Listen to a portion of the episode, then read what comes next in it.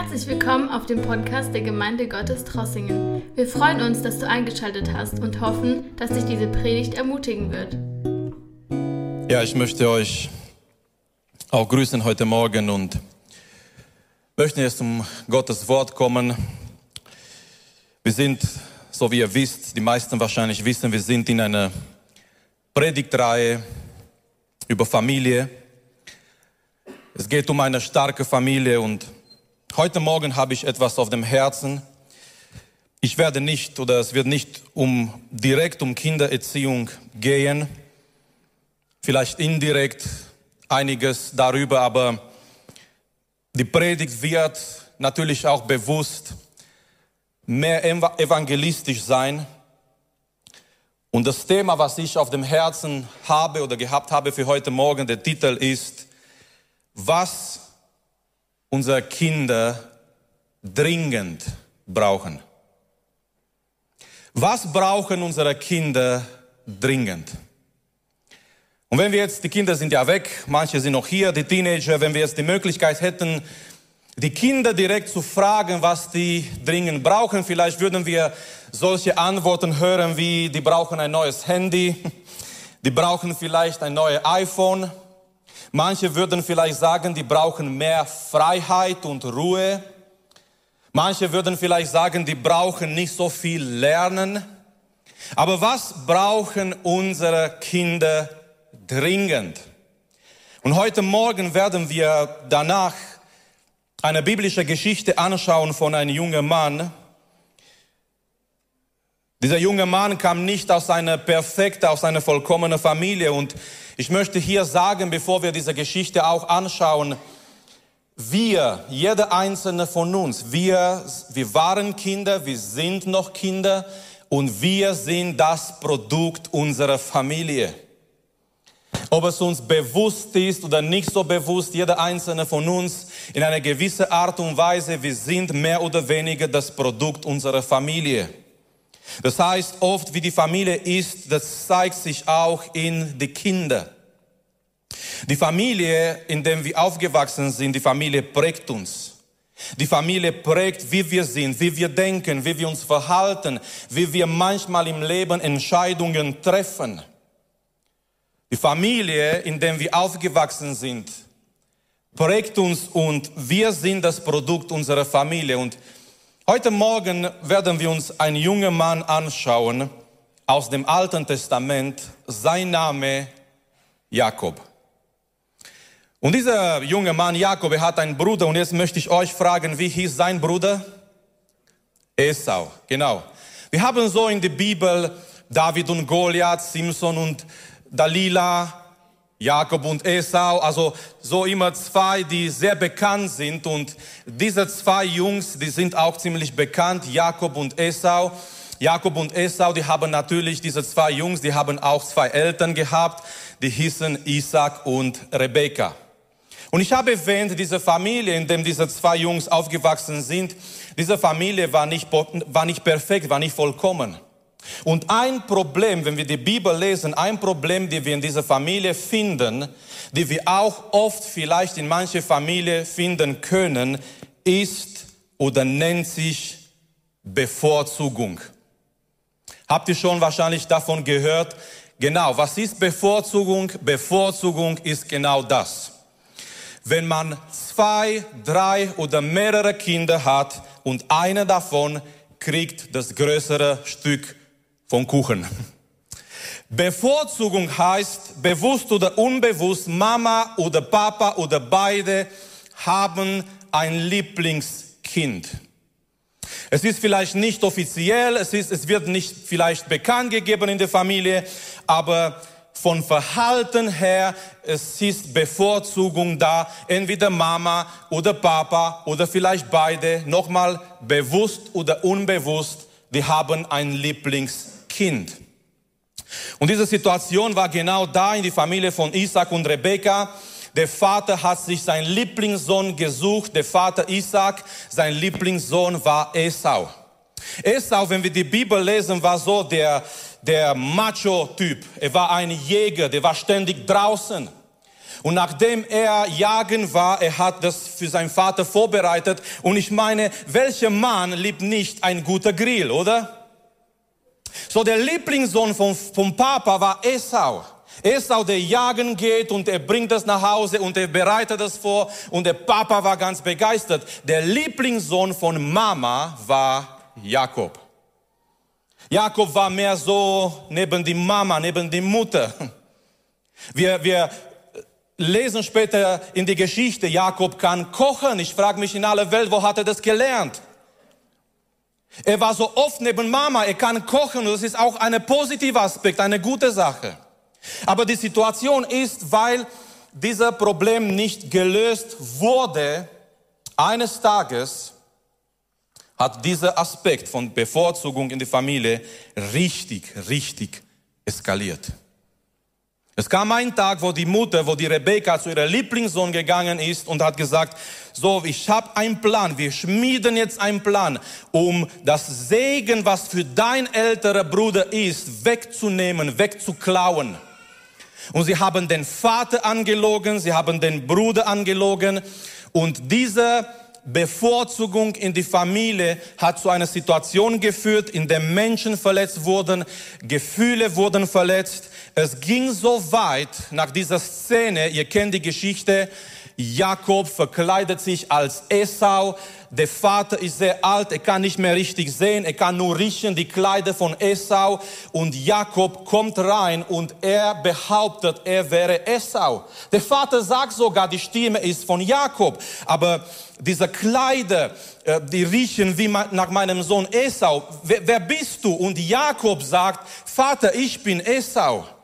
Und diese Situation eskaliert so dermaßen, dass nachdem Esau das erfährt und dann der, der Vater, der Isaac stirbt, Esau nimmt sich vor, er sagt, wenn die Trauertage für meinen Vater vorbei sind, ich werde meinen Bruder umbringen. Und so der junge Mann Jakob, er muss von zu Hause fliehen. Und jetzt kommen wir zu unserem Text. Dieser junge Mann Jakob kommt in eine Situation in sein Leben, hinter sich hat er eine komische Vergangenheit. Vor sich hat er eine unsichere Zukunft. Aber eines Tages beziehungsweise eines Abends geschieht etwas in sein Leben. Und wir sprechen heute Morgen darüber, was brauchen unsere Kinder dringend. Und ich möchte, dass wir jetzt den Text lesen. Dieser Text befindet sich in 1. Mose Kapitel 28, angefangen in Vers 10 und hier in die Neue Genfer Übersetzung lesen wir, was dieser junge Mann erlebt hat. Und wir lesen Folgendes. Jakob hatte sich von Beersheba auf dem Weg nach Haran gemacht. Als die Sonne unterging, blieb er an dem Ort, wo er gerade war, um zu übernachten. Er nahm einen der Steine, die dort herumlagen, wälzte ihn ans Kopfende seines Lagers und legte sich schlafen. Im Traum sah er eine Treppe, die von der Erde bis zum Himmel reichte. Engel Gottes stiegen, stiegen auf ihr hinauf und herunter. Oben an der Treppe stand der Herr und sagte, ich bin der Herr, der Gott deines Großvaters Abraham und der Gott Isaaks.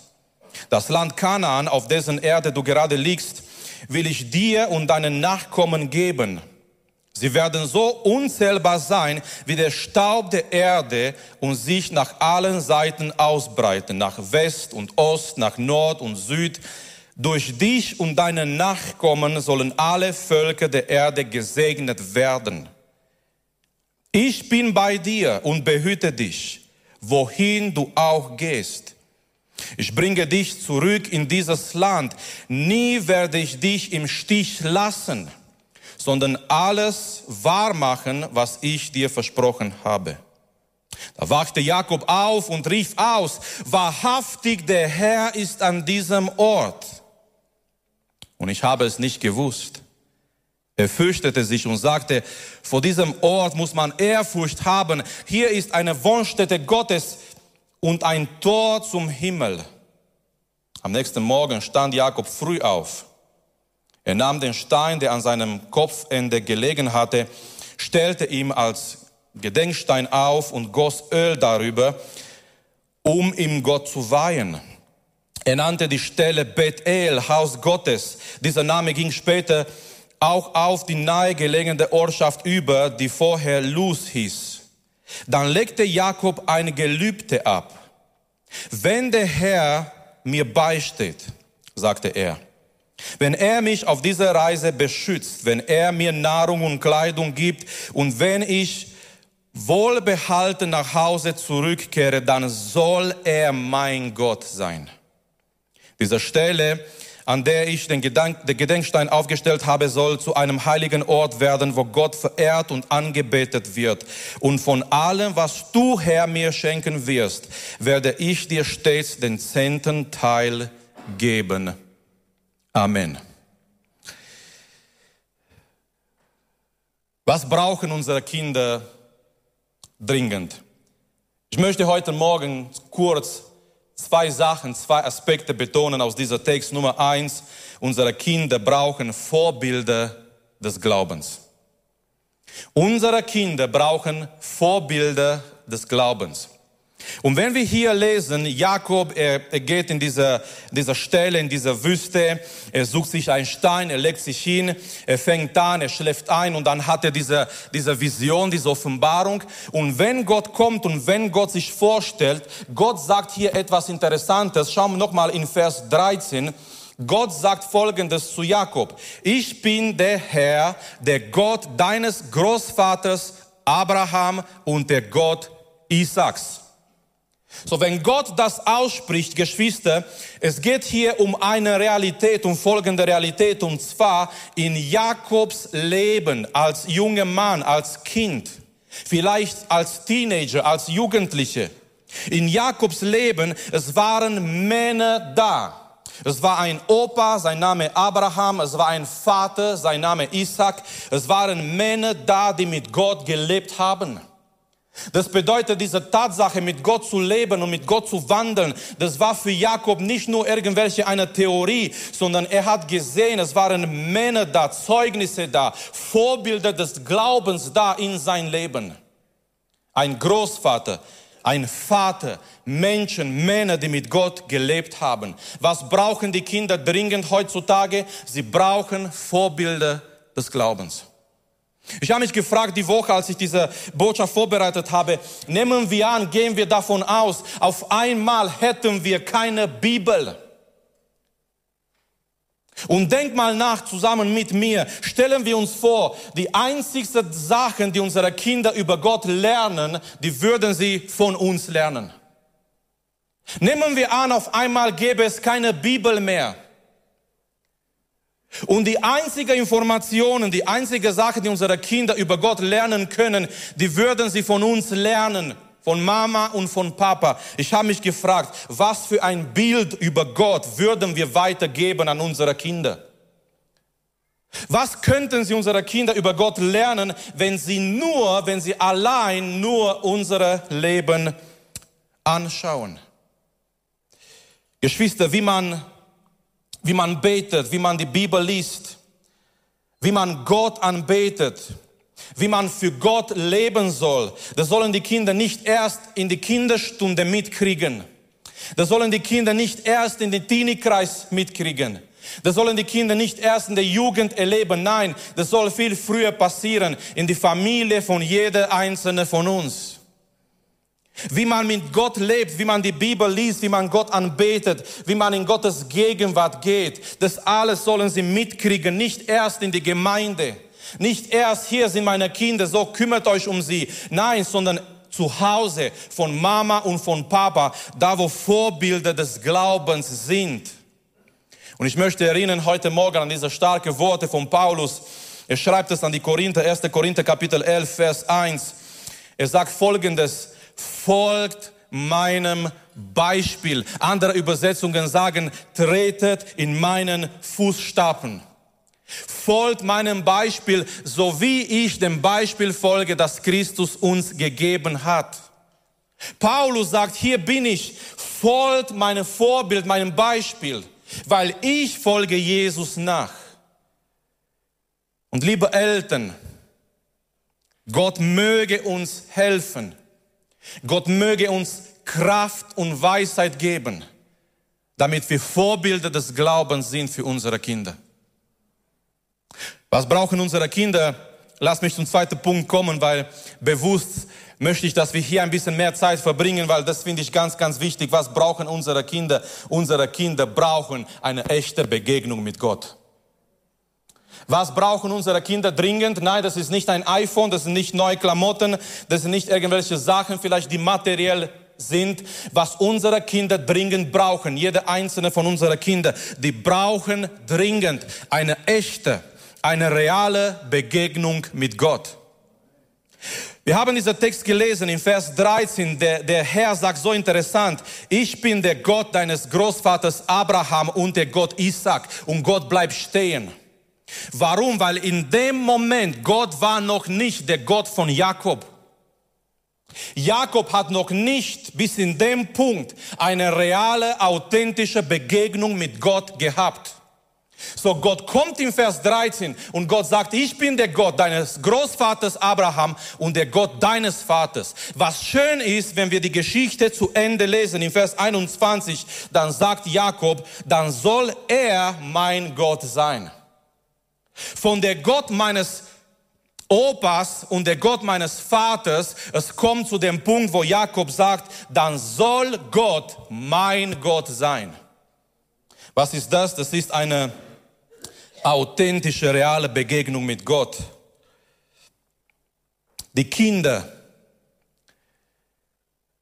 die meisten Kinder, die hier sind im Gottesdienst und auch in der Kinderstunde, die sind in einer gläubigen oder sogenannte christliche Familie aufgewachsen. Das ist von einer Seite eine sehr schöne Sache. Es ist ein Segen. Und die andere Seite, von die andere Seite, wenn wir nicht aufpassen, das kann zu einer Gefahr werden. Ich werde jetzt etwas ansprechen, was sehr wichtig ist. Weil hier brauchen wir Weisheit und hier müssen wir echt aufpassen. Wir möchten nicht in der Gemeinde religiöse Menschen produzieren. Wir brauchen eine echte Begegnung mit Jesus. Die Kinder, die meisten Kinder, ich, ich, ich weiß, ich habe mal in der Jugend gefragt, wer von euch ist in einer christlichen Familie aufgewachsen? Die meisten Hände sind hochgegangen.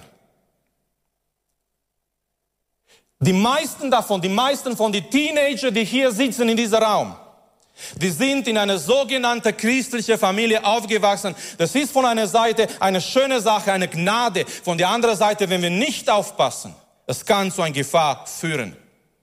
Die Kinder, unsere Kinder, die kennen schon sehr viel theoretisch. Die haben schon einiges gehört. Die Kinder, unsere Kinder, die wissen schon, wie die Gemeinde funktioniert. Die Kinder, die wissen, dass es ein, ein gewisses Verhalten gibt, wenn man in die Gemeinde kommt. Und hier bei der nächsten Folie, ich habe hier diese vier Gefahren äh, geschrieben, diese vier Gefahren, in denen unsere Kinder geraten können, wenn, wenn wir als Eltern auch nicht aufpassen, wenn diese Begegnung mit Gott, mit dem Herrn nicht geschieht, nicht passiert in das Leben unserer Kinder. Deswegen, die Kinder, die brauchen dringend eine Begegnung mit dem Herrn. Bei der nächsten Folie bitte, diese vier Gefahren, die wir sehen können, wenn die Kinder nicht eine Begegnung mit dem Herrn haben, die können zu einer leeren religiösen Hülle werden, weil sie in die Kirche aufgewachsen sind, weil sie schon von Kindheit an die Sprache des Christentums lernen. Was ich damit meine, ist folgendes, Geschwister. Unsere Kinder können ein Verhalten nachmachen und übernehmen, ohne dass sie verstehen, was dahinter ist. Unsere Kinder, die in die Gemeinde aufgewachsen sind, die sind in Gefahr, dass sie ein Verhalten nachmachen, kopieren von uns, ohne dass ihr Herz dabei ist. Die wissen, wie die Gemeinde funktioniert. Die wissen, wie man sich im Gottesdienst verhält. Die kommen hierher, die schauen uns an. Die nehmen eine Sache, die machen etwas nach, ohne dass sie richtig verstehen, um was es geht. Ohne dass ihr Herz richtig dabei ist. Nummer zwei. Es besteht die Gefahr, dass die Kinder in diese christliche Blase hineingezogen werden.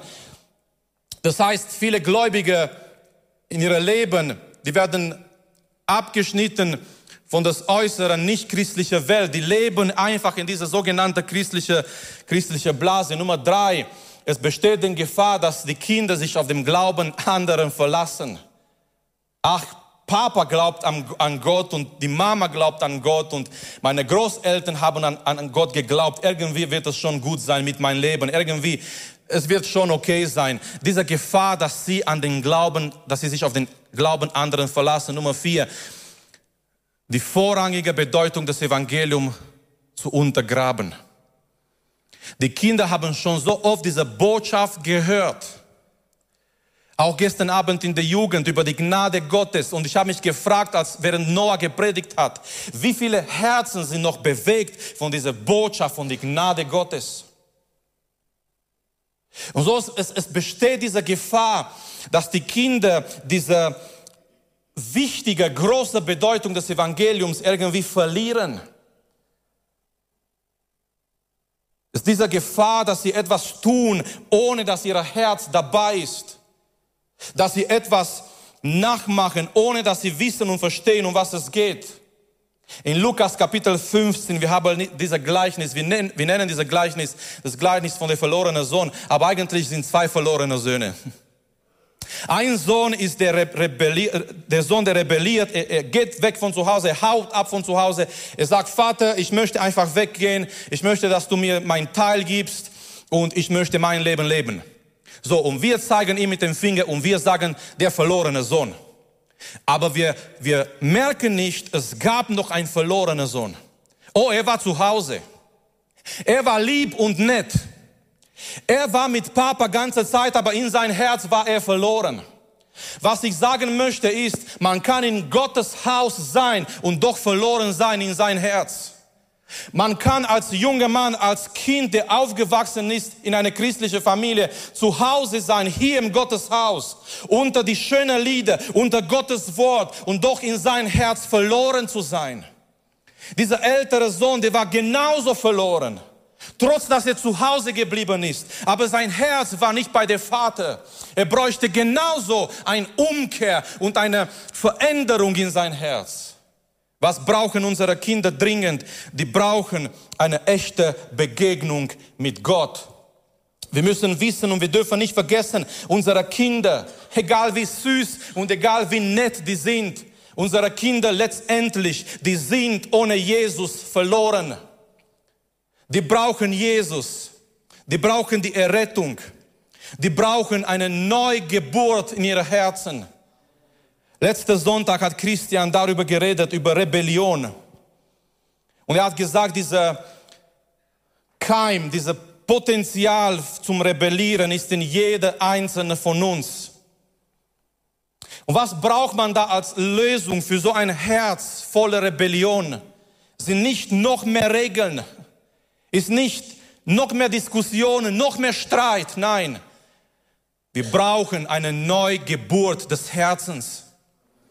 Wir brauchen, dass die Jugendlichen neu geboren werden.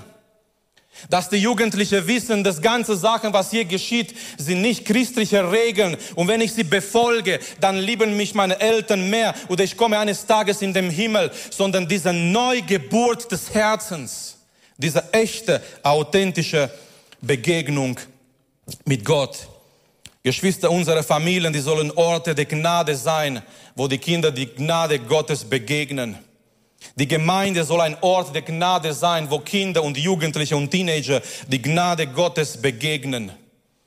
Und ich möchte erwähnen hier in diesem Kapitel, Kapitel 28 in 1. Mose, was ist wichtig oder was bedeutet diese Begegnung mit dem Herrn. Ich möchte, bevor wir zum Schluss kommen, einige wichtige Sachen erwähnen.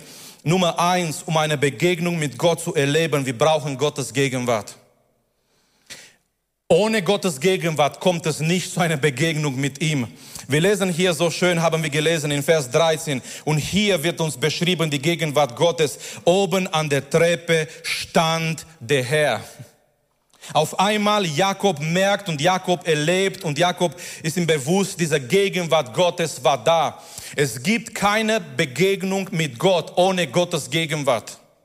Was wir brauchen in der Gemeinde, was wir brauchen in jeder Gottesdienst. Und dafür sollen wir beten und dafür sollen wir einen Durst haben. Wir brauchen Gottes Gegenwart dass Gott da ist, dass Gott mit uns ist, dass jeder Gottesdienst erfüllt ist von der Gegenwart Gottes, von Gottes Geist. So dass die Kinder das Evangelium hören, so dass die Kinder, die Teenager, die Jugendlichen, die noch nicht gerettet sind, dass sie Gott erleben. Wir brauchen nicht einfach nur Gefühle. Wir brauchen nicht nur eine Atmosphäre in die Gemeinde, die die Gefühle erreicht. Und ich möchte hier wieder sehr direkt sein. Warum? Weil diese Sachen sind sowas von wichtig. Ich habe gemerkt, oft in Gemeinden, wir können als Menschen, wenn wir zusammenkommen, wir können eine Atmosphäre schaffen, die aber nur die Gefühle erreicht. Aber darf ich euch etwas sagen heute Morgen? Diese Atmosphäre kann nie die Gegenwart Gottes ersetzen. Wir können sogar durch Musik, wir können eine Atmosphäre schaffen, in dem Gefühle erreicht werden und Gefühle bewegt werden. Aber nochmal, diese Atmosphäre, die ist kein Ersatz für die Gegenwart Gottes. Wir brauchen mehr als nur etwas, was unsere Gefühle erreicht. Wir brauchen mehr als nur etwas, was uns im Gottesdienst ein gutes Gefühl gibt. Wir brauchen die Gegenwart Gottes. Diese Gegenwart Gottes, die viel tiefer geht als nur Gefühle. Ja, es können Gefühle dabei sein und es werden Gefühle dabei sein. Hier hat Jakob Angst gehabt. Manche Menschen werden vor Gott zittern in Angst in seiner Gegenwart. Andere werden sich vielleicht freuen. Es sind immer Gefühle dabei, aber die Gefühle sind nicht auf die erste Linie, sondern auf die erste Linie ist Gottes Gegenwart. Und wir brauchen Gottes Gegenwart, damit wir überhaupt Gott erleben nicht eine Atmosphäre dieser Gegenwart Gottes ersetzt. Es gibt Gemeinden, die haben Gottes Gegenwart verloren, wie auch immer, aus welchem Grund. Und die haben versucht, diese Gegenwart Gottes mit irgendwas zu ersetzen. Die haben gedacht, wenn Gefühle da sind, dann ist es okay. Die haben gedacht, wenn Unterhaltung da ist und die Leute lachen und die Leute freuen sich und die Leute klatschen, das, dann ist es okay. Aber Geschwister, nichts kann Gottes Gegenwart ersetzen in einer Gemeinde. Nummer zwei, in einer Begegnung mit Gott, da redet Gott zu uns. Woher können wir wissen, dass wir Gott begegnen? Er redet zu uns in einer Begegnung mit ihm. Wir lesen hier so schön im Vers 13, oben an der Treppe stand der Herr und sagte, so Gott fängt an zu reden in Jakobs Leben, er fängt an zu reden mit ihm. In einer Begegnung mit Gott, so können wir prüfen, habe ich wirklich Gott begegnet? Da redet Gott zu uns in unser Leben, zu unser Herz. Und ja, wir wissen, Gott redet durch sein Wort. Gott redet durch das Evangelium. Lasst uns als Gemeinde in jedem Bereich und ihr habt auch heute Morgen gesehen und vielleicht auch in letzter Zeit, wir haben so viele Bereiche hier in der Gemeinde. Aber ich möchte nochmal erinnern und erwähnen, all diese Bereiche haben ein Ziel, das Evangelium zu verkündigen. Kein Bereich hier in der Gemeinde existiert für sich allein oder irgendwie einfach als Bereich da zu sein, nur damit es schön ist. Nur damit wir auf, unter, auf unserer Internetseite vorstellen können, hey, wir haben Kinderarbeit und Frauenarbeit und Männerarbeit ist noch am das kommt irgendwann. Wir haben äh, Teenie-Arbeit und Jugendarbeit und Ranger-Arbeit und Lobpreisteams und alles schön. Aber nochmal, keiner von dieser Bereich existiert, nur damit wir sagen können, da ist noch ein Bereich, sondern lasst uns in all diese Bereiche das Evangelium verkündigen, sodass, sodass die Kinder das Evangelium hören. Lasst uns vielleicht auf ihrer Sprache, auf ihrer Verständnis das Evangelium ihnen beibringen weil wir brauchen diese Tatsache, dass Gott redet. Dass Gott uns gebraucht in jedem Bereich in der Gemeinde, so dass Gott zu Menschen, zu Kindern, zu Jugendlichen redet. Nummer drei, Begegnung führt zu einer Beziehung. Es ist die Sache. Warum, warum möchte Gott uns begegnen? Warum nimmt sich Gott Zeit? Warum kommt Gott in seiner Gnade, in seiner Liebe, um uns zu begegnen? Ich meine, was hier geschieht in dieser Geschichte mit Jakob, es ist allein Gnade. Er flieht von zu Hause, er hat es vermasselt, sein Bruder ist innerlich verletzt. Das ganze Situation hat so dermaßen eskaliert. Er flieht, er geht weg von zu Hause. Und wir fragen uns, warum kommt Gott ihm entgegen? Es ist Gnade. Gott in seiner Gnade kommt in Jakobs Leben. Und in dieser Begegnung, Gott hat ein Ziel. Er möchte Jakob in eine Beziehung führen. Gott begegnet uns mit einem Zweck. Er möchte uns, er möchte dich, er möchte mich in eine Beziehung mit ihm führen. Er begegnet uns nicht, um uns zu beeindrucken. Er begegnet uns nicht, um uns zu bestrafen, um Gericht über unser Leben zu bringen. Gott begegnet uns, um uns einzuladen in eine Beziehung mit ihm. Und schau mal, wie schön in Vers 15, was Gott sagt. Das alles hier, was Gott sagt, das gehört zu einer wunderbaren Beziehung. Ich bin bei dir und behüte dich, wohin du auch gehst. Er hat es nicht verdient. Ganz offen, ganz ehrlich zu sagen, er hat es nicht verdient. Aber Gott sagt zu ihm, Jakob, ich bin bei dir, ich werde mit dir sein, ich werde dich behüten. Weiter, ich bringe dich zurück in dieses Land. Nie werde ich dich im Stich lassen. Wenn wir dabei gewesen wären, wir hätten vielleicht gesagt, Gott, Moment, weißt du nicht, wer der, der, der ist? Mit wem redest du da? Weißt du nicht, wer der ist? Weißt du nicht, was er getan hat? Und Gott sagt, ich werde dich nie im Stich lassen. Ich werde alles wahr machen, was ich dir versprochen habe. Das ist allein Gnade. Und was Gott hier tut, er begegnet Jakob, um ihm in eine Beziehung mit Gott zu führen. Begegnung führt zur Beziehung. Ich möchte alle Teenager und alle Jugendliche sagen, Gott möchte dich einladen, in eine Beziehung mit ihm zu kommen. Gott ist ein Gott der Beziehungen. Ich meine Gott der Vater, Gott der Sohn, Gott der Heilige Geist. Allein in die Gottheit, Gott ist und existiert in einer wunderbaren harmonischen Beziehung. Und Gott möchte dich einladen, in diese Beziehung hineinzukommen. Nein, du musst nicht perfekt sein.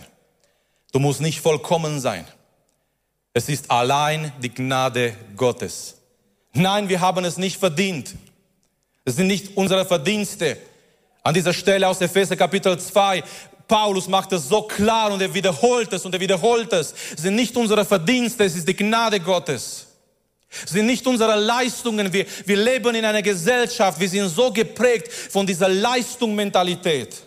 Um geliebt zu sein, um geliebt zu werden, ich muss das und das tun und erreichen. Und dann kommen wir in Gottes Gegenwart und erstmal Gott möchte uns befreien von dieser Leistungsmentalität.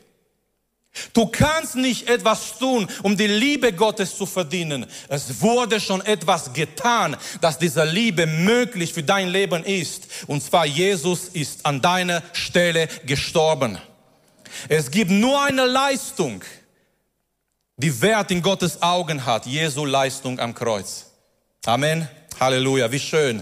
Das ist die Gnade Gottes.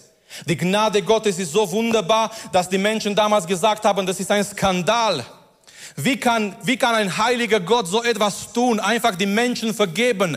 Nun, er vergibt, er vergibt nicht einfach die Menschen. Er vergibt die Menschen, weil seinem Sohn, vollkommener Sohn, stellvertretend für die Menschen gestorben ist. Und so darfst du als junger Mann, junge Frau, als Teenager, du darfst in eine Beziehung mit Gott kommen. Begegnung führt zur Beziehung und ich möchte mit dieser Gedanke schließen. Begegnung, Begegnung mit Gott bringt Veränderung, verändert unser Leben. Jakob, er bleibt nicht mehr derselbe. Nein, wenn wir weiter die Geschichte lesen, er wird nicht perfekt, er wird nicht vollkommen. Er hat noch hier und her Schwierigkeiten. Weil die Sache ist, Gott rettet uns, so wie wir sind. Aber in seiner Gnade, er lässt uns nicht so, wie wir sind. Amen. Gott rettet uns, er empfängt uns so, wie wir sind.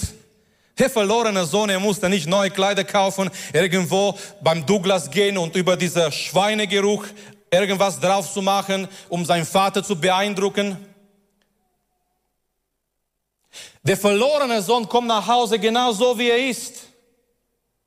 In dieser Lumpen und mit dieser Gestank und der Vater umarmt ihn. Aber der Vater lässt ihn nicht so. Der Vater sagt, bring das beste Kleid, was wir haben für meinen Sohn. Die Gnade empfängt uns so, wie wir sind. Wir brauchen keine Maske vor dem Herrn, aber die Gnade verändert uns. Und wir bleiben nicht mehr so, wie wir waren. Woher wissen wir, dass wir nicht Gefühle, sondern die Gnade erlebt haben? Unser Leben verändert sich. Begegnung mit Gott, meine Lieben, führt zu Veränderung. Und wenn wir Jakob sein Leben anschauen, weiterhin in den Schriften nochmal, er wird nicht vollkommen, aber immer wieder und immer wieder, er kann zurückschauen zu dieser Ort, zu dieser Bethel, zu dieser Ort, wo er Gott begegnet hat. Es gibt, so, es gibt sogar einen Moment in seinem Leben, wo, wo seine Familie nicht so gut läuft. Und es sind Sachen da in seiner Familie. Und Gott sagt zu ihm, Jakob, steh auf, mache dich auf und geh zurück zu Bethel. Geh zurück da, wo ich dich das erste Mal begegnet habe. Ich möchte neu wirken in dein Leben. Ich möchte neu etwas tun in deiner Familie. Mit anderen Worten, er geht immer zurück zu diesem Moment, zu dieser Situation in seinem Leben. Er kann sich erinnern. Er kann sich erinnern, es war ein Tag in meinem Leben. Es war ein Moment in meinem Leben, da kam Gott zu mir. Und so darfst du dich erinnern vielleicht in dein Leben. Es war ein Gottesdienst irgendwo. Oder jemand hat mit dir geredet und Gott kam in dein Leben und Gott hat etwas getan in dein Leben. Nein, du bist nicht vollkommen. Aber du schaust zurück und du merkst, dein Leben wurde verändert. Warum? Weil Begegnung mit Gott bringt Veränderung in unser Leben. Paulus sagt so schön, wenn jemand in Christus ist, ist er oder sie eine neue Schöpfung.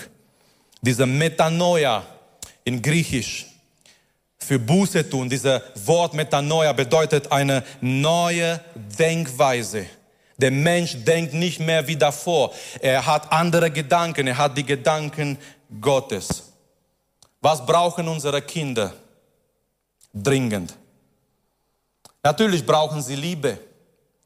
Natürlich brauchen sie unsere Zeit, unsere Aufmerksamkeit. Das gehört alles dazu. Übrigens, wir können nicht in so einer Predigtreihe alles ansprechen und alles durchgehen. Aber klar, die Kinder brauchen all diese Sachen, was ich jetzt vorher erinnert habe. Aber zwei Sachen aus Jakobs Leben, die ganz wichtig sind für Kinder, für Teenager, für junge Leute. Die Kinder brauchen Vorbilder des Glaubens. Es gibt dieser schöne Moment, diese schöne Szene in 1. Mose 22, wenn Isaac Damals Isaac mit Abraham, Isaac mit seinem Vater, die, die gehen auf diesen Berg.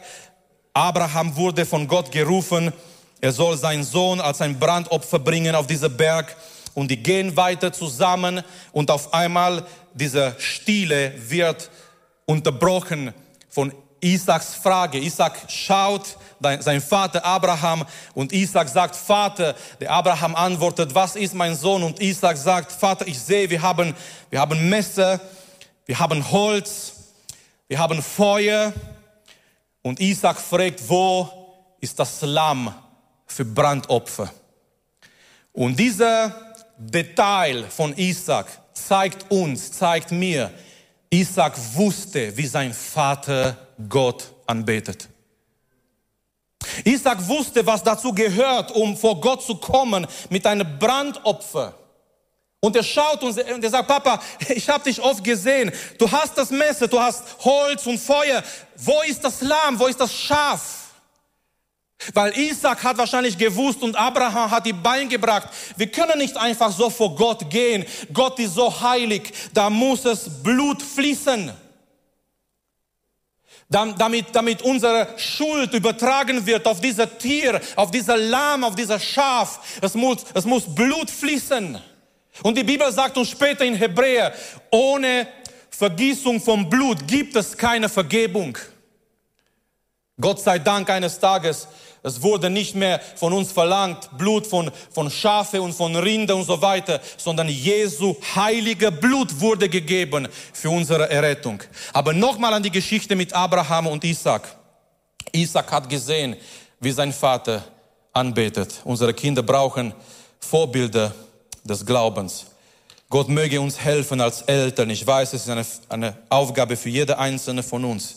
Es ist eine Aufgabe, dass wir das Evangelium leben vor unsere Kinder, dass wir solche Vorbilder des Glaubens sind. Was brauchen unsere Kinder? Unsere Kinder brauchen eine Begegnung mit Gott. Und ich möchte euch alle einladen, dass wir gemeinsam aufstehen. Die, Sänger dürfen nach vorne kommen. Lasst uns Zeit nehmen jetzt zum Beten. Wir haben auch gehört, ab Mittwoch geht es los mit einer Gebetswoche. Wir wollen da auch als Gemeinde zusammenkommen, wir wollen da auch beten. Und möchten jetzt auch beten für die Kinder, Teenager, Jugendliche. Es gibt diese Gefahr, verloren im Haus zu sein. Es gibt diese Gefahr, ganz nett zu sein. Ganz nett und lieb und alles schön. Aber in dein Herz, da ist nichts da. Du weißt, wie die Gemeinde funktioniert. Du weißt, beim, beim Gebet macht man die Augen zu. Wenn es ein richtig schönes Lied ist, man kann ein bisschen auch die Hände erheben. Mama und Papa sind glücklich und zufrieden. Alles läuft gut nach außen. Aber innen drin, du weißt, du bist verloren im Haus. 1. Samuel Kapitel 3. Samuel schlief im Tempel. Und das ist kein Bibelvers für diejenigen, die während der Predigt einschlafen. Ähm, lasst uns nicht die Bibelverse aus ihrem Zusammenhang wegnehmen. Samuel schlief im Tempel, aber er kannte nicht den Herrn. Du kannst ein richtiger Ort sein. Und übrigens, hier ist ein richtiger Ort. Du kannst das Richtige tun, beten, Lieder singen, die werden hier angezeigt. Die müssen wir nicht mal auswendig lernen. Es wird alles hier angezeigt. Aber irgendwie in dein Herz, du, du kennst nicht den Herrn. Ist keine Beziehung da zwischen dir und Gott. Und diese Predigt, ja, ist für dich. Gezielt für dich gezielt für so eine Situation. Gott ruft dich. was du dringend brauchst, ist eine neue, frische Begegnung mit Gott. Dass Gott in dein Leben hineinkommt. Und nochmal, das können wir nicht erzwingen, produzieren. Das können wir nicht. Als, auch als Eltern, wenn wir uns so sehr wie uns wünschen, dass unsere Kinder Gott erleben und begegnen, das können wir selber irgendwie aus unseren eigenen Kräften nicht verursachen. Es ist allein die Gnade Gottes, aber Geschwister, wir können, wir können mit Gott leben, wir können Gott suchen, wir können uns heiligen, auch als ältere Generation. Wir können und wir dürfen hier kommen mit einem Verlangen, mit einem Hunger nach Gott und nach seiner Gegenwart, so dass diese Gegenwart auch unsere Kinder, unsere Teenager, unsere Jugendliche verändert. Unsere Kinder brauchen dringend eine Begegnung mit Gott. So lasst uns im Gebet gehen. Wir werden jetzt anfangen zusammen zu beten und wenn du Gebet brauchst, wenn du als Kind, als Teenager hier im Raum bist, schäme dich nicht. Wenn du Gebet brauchst, wenn du eine neue Begegnung mit dem Herrn brauchst, wenn dieses Wort für dich war, sogar wenn du hier verloren bist im Haus, Du bist hier im Haus, aber in dein Herz verloren und du brauchst Jesus und du brauchst die Gnade. Diese Gnade ist ein Geschenk. Ich möchte dich einladen, dein, deinen Platz zu verlassen, hier nach vorne zu kommen. Gerade jetzt oder wenn du hier bist als Mama, als Papa und du möchtest für deine Kinder beten und du brauchst Unterstützung im Gebet, komm ruhig hier nach vorne. Wir wollen jetzt einfach eine Zeit des Gebets haben hier vorne. Fühl dich frei zu kommen, fühl dich frei nach Gott zu suchen, fühl dich frei für deine Kinder zu beten, fühl dich frei, um eine neue echte, frische Begegnung mit dem Herrn zu beten heute Morgen. Der Herr ist ein gnädiger Gott, er rettet immer noch Menschen. Und Paul Washer hat gesagt, wann werden wir verstehen, ein Missions Missionsfeld, äh, ist nicht nur irgendwo in Afrika oder Afghanistan. Ein Missionsfeld sind auch die Kinder, die Sonntagmorgen auf die Stühle in unserer Gemeinde sind. Amen. Ein Missionsfeld ist auch hier jeden Sonntagmorgen, jeden Samstag, jeden Mittwoch. Die Kinder, die hier kommen, die vielleicht so viel schon wissen, aber dem Herrn noch nicht erlebt haben. Und wir beten heute Morgen, Herr, komm du mit deiner Gegenwart. Herr, komm du mit deinem Heiligen Geist. Herr, komm du und begegne Teenager, Kinder, Jugendliche und lass, dass die jüngere Generation, dass die nächste Generation dich erlebt in deiner Realität, in deiner Kraft, in deiner Gnade. Halleluja, Vater, wir kommen vor deinem Gnade her, vor deinem Thron heute Morgen, Jesus. Und Vater, wir beten für, für die junge Generation, Herr. Wir beten heute Morgen für Kinder, Herr. Wir beten heute Morgen für Teenager, Herr. Wir beten heute Morgen für all diejenigen, die da sind und die dich nicht erlebt haben, Jesus, dass du kommst, Herr, mit deiner Kraft, dass du kommst, Herr, mit deinem Geist, dass du kommst heute Morgen und jeder begegnest, der da ist, Herr. Herr, wir brauchen eine echte, eine frische Begegnung mit dir, Herr Jesus. Herr, wir brauchen dich in unserem Leben, Herr.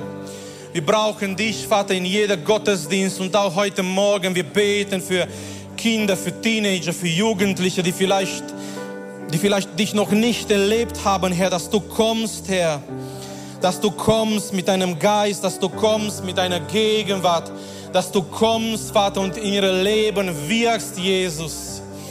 Halleluja, Vater, strecke deine Hand aus über jede einzelne, Herr. Rühre du, Herr, Menschen an heute Morgen, Vater. Wir brauchen dich, Herr. Wir brauchen deine Gegenwart, Herr. Wir brauchen, Herr, das Wirken deines Geistes, Vater, in jeder einzelne von uns, Vater.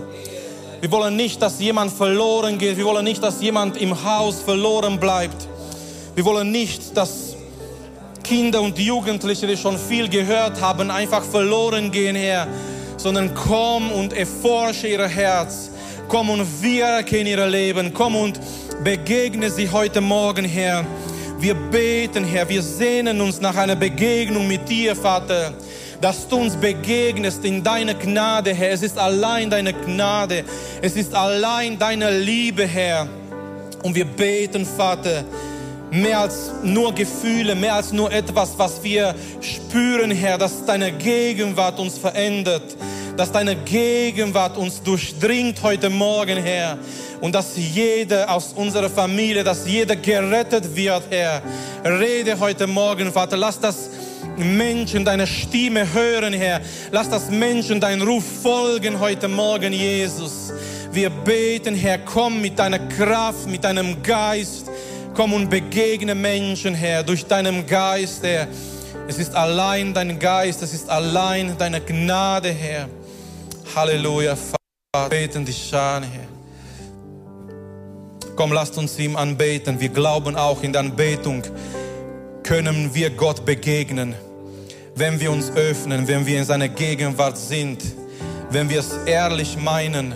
Wir können ihm begegnen und genau das wollen wir auch heute Morgen, nicht nur einfach ein Lied zu singen oder zwei, sondern ihm zu begegnen, ihm seiner Gnade zu begegnen. Und wenn du Gebet brauchst, Du darfst es in Anspruch nehmen. Du darfst hier nach vorne kommen, egal was auf dein Herz ist, egal wer du bist, egal was dich bedrückt. Du darfst kommen.